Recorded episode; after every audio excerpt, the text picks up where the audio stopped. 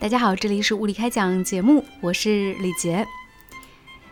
今天在节目当中，想和大家特别要分享一段回忆，应该说也是一段往事。我记得在一九九五年的时候，我当时参与过，当时在我们本地举办的一次这个朗诵比赛，然后在那次朗诵比赛当中呢，最后杀入到决赛，还获得了一个挺不错的名次。我记得在那次朗诵比赛当中，那我自己当时选择的一篇文章很神奇啊！我选的，呃，不是名家的经典的文章，而选的是一个十七岁少年当时和这个著名的诗人余光中先生的一个通信，然后他当时写了一首诗，让余光中先生帮他改。就在二零一八年的春天。这位有着浓浓乡愁的著名的诗人余光中先生仙逝了。那我特别，其实在家里整理的时候发现，哎，我当年在九五年参加那次普通话比赛的时候，我在初赛的时候用的就是这首诗歌《江南小艺》。后来在复赛的时候，我记得当时用的是另外一首诗，叫《只在乎曾经拥有》。呃，之后。当时面试的时候有一个题目是说你长大以后想成为一个什么样的主持人？我说想成为一个记者型的主持人。所以很有意思的一个事情就是很多事情就一语成谶啊。当你真的很喜欢一件事情的时候，因为在我大概是十七年的广播电视生涯当中，我接近差不多是有七到八年的时间是在做记者，而且我自己个人感觉我做记者比我做主持人做的要成功。那今天，嗯，既然找到这篇当年参赛的文章，所以也特别想在节目当中和大家来做一个分享，让我们一起来怀念这位已经驾鹤西去的著名的诗人余光中先生。当然，也跟大家一起，如果你也喜欢我的话，那跟我一起来回顾一下我曾经我经历的那个难忘的少女时代。那个时候我喜欢的一些文字是什么样子的？一起来听。我已经不太记得这是哪一本杂志，但是我看到我当时把它有拍下来，是二十九页。如果我没有记错，应该是当年的《女友》杂志。扉页当中写了这样一段话。他说：“一位普普通通的大陆少年，得到了海峡另一边著名诗人余光中先生的教导跟教诲。那淡淡谦逊的情怀，融融明厚的鼓励，令少年珍惜一生。”下面我们就来听听李真的这个写的一首诗，叫《江南小艺》。哦，我后来有读到过余光中先生所写的一篇文章，就是余光中先生写的《春天遂响起》。我觉得李珍他其实整个行文当中有挺多模仿余光中先生的这种意思啊，但是我觉得余光中先生让我其实今天读起来更加感动的一点是在于，在我后来有读到就是余光中先生所写的《春天遂响起》的时候，那我才发现其实李珍的很多行文，他的这个表达，然后跟余光中先生有很多类似的地方。如果是一个更加严苛的作者，他可能都会控告说抄袭了。但是，呃，于先生不仅是没有说李真他有抄袭的嫌疑，甚至直接用了其中的原话“春天遂想起江南”，而且呢，还对他有了一些非常这个语重心长的点评。所以可见大家就是这样的风范，他不怕你学我，嗯，因为他就是会有一个更大的宇宙、更大的世界，所以。我们来听听江南小艺。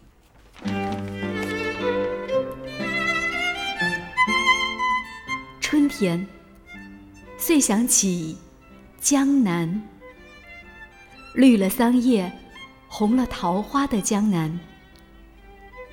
想起江南，遂想起柳浪闻莺，想起断桥残雪，想起匡庐山的云雾。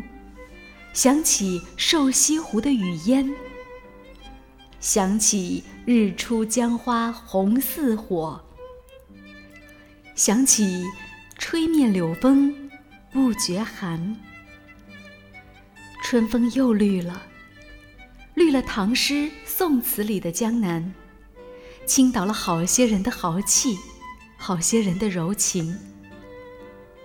不是我，那是李师师的江南，是苏小小的江南，是唐伯虎画出的江南，是李龟年弹出的江南。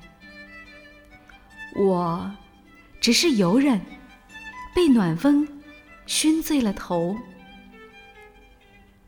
夕阳依旧是当日的夕阳，而江南。已成了吴王、越王争霸的小战场。太湖里的荷花太多了，在那藕香尽头，藏着西施晚剩的半截细沙和一段只写了一半的从前。在芬芳里痴痴的等，千年待续的故事。一曲后庭花，还滴滴回响在秦淮河的桨声灯影里。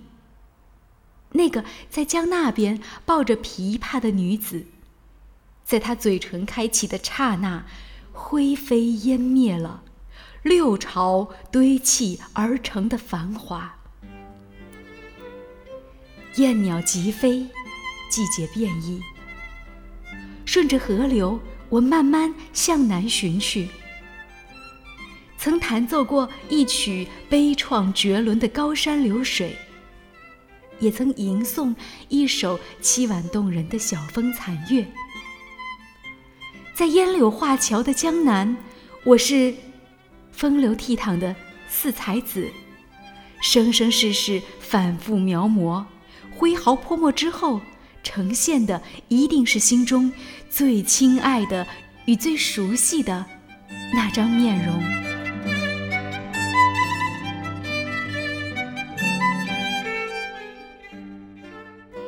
江南啊，我的江南，草长莺飞三月里的江南，醉了白居易的头，暖了李清照的酒，酥了杜牧的手，香了柳永的口。江南不是陈年女儿红，也不是提剑豪气走关东。就只要一壶清香的龙井，随便捡一个茶楼，听软软无音的苏州小调，看烟波江上一叶扁舟的闲愁。江南啊，我的江南，杏花春雨，小桥流水，恍如岁月，写制成一页又一页集中国的诗画，在时光里慢慢点染，慢慢散开。有浅紫、纯蓝，还有雪样的白。江南啊，我的江南，这所有的娟，所有的博，历史上所有的战乱与变迁，包括流泪与思念，包括摧毁与重建，都是我给你的爱，都是我。历经百转千折，不死的灵魂。莫道江南无所有，信手一枝春季来。小寒梦残，泪痕未干。独语，依旧江南，怀念江南。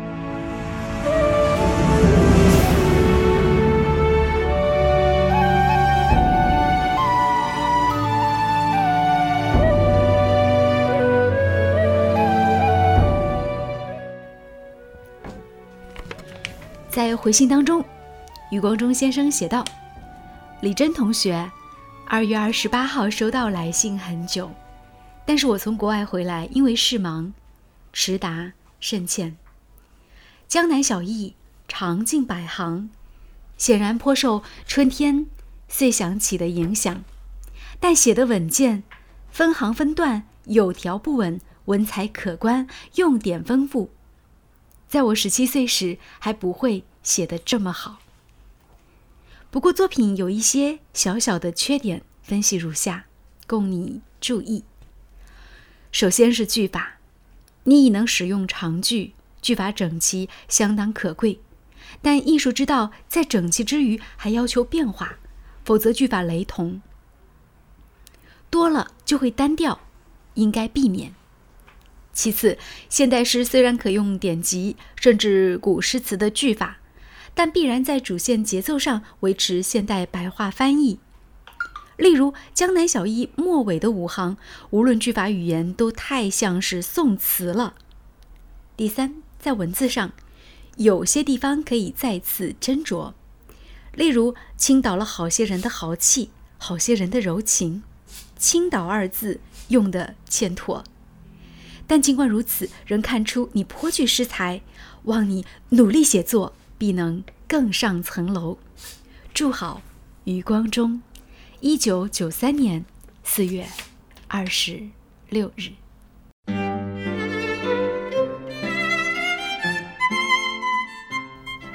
这就是今天带给大家的李真十七岁写的一首诗。然后当年是在九三年余光中先生给他的一封回信，嗯，我觉得还是挺感动的。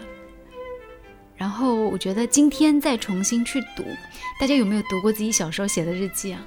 你会发现还蛮有趣的，因为真的是会有很多很多你自己都感觉还像好像不太认识自己的地方。那我刚才重新念这篇文字，嗯，在我是一个小少女的时候，我读这篇。觉得非常非常的好。那今天重新来念，我觉得没有当年，嗯，在我初初读到这篇文章参赛的时候那么陶醉，但是也能感觉到文章的好。当然，也知道了文法上的那些不足，开始接受余光中先生在后面当中所提到的那些不足的地方。那以我当年来看，我可能看不太懂，嗯。江南小艺，每个人都会有自己人生中的春天，会有自己的这个就是青春时代。那回过头来，当你人到中年再看这样的一些文字，真的是很有趣的一件事情。谢谢余光中先生当年的一个点评，如此亲切的字句，字字念来也好像先生如同在世一般。好，我们今天就进行到这里。感谢您关注收听了无理开讲，喜欢我们的节目就订阅我们的频道，也可以关注无理开讲的微信公众号。我是李杰，拜拜。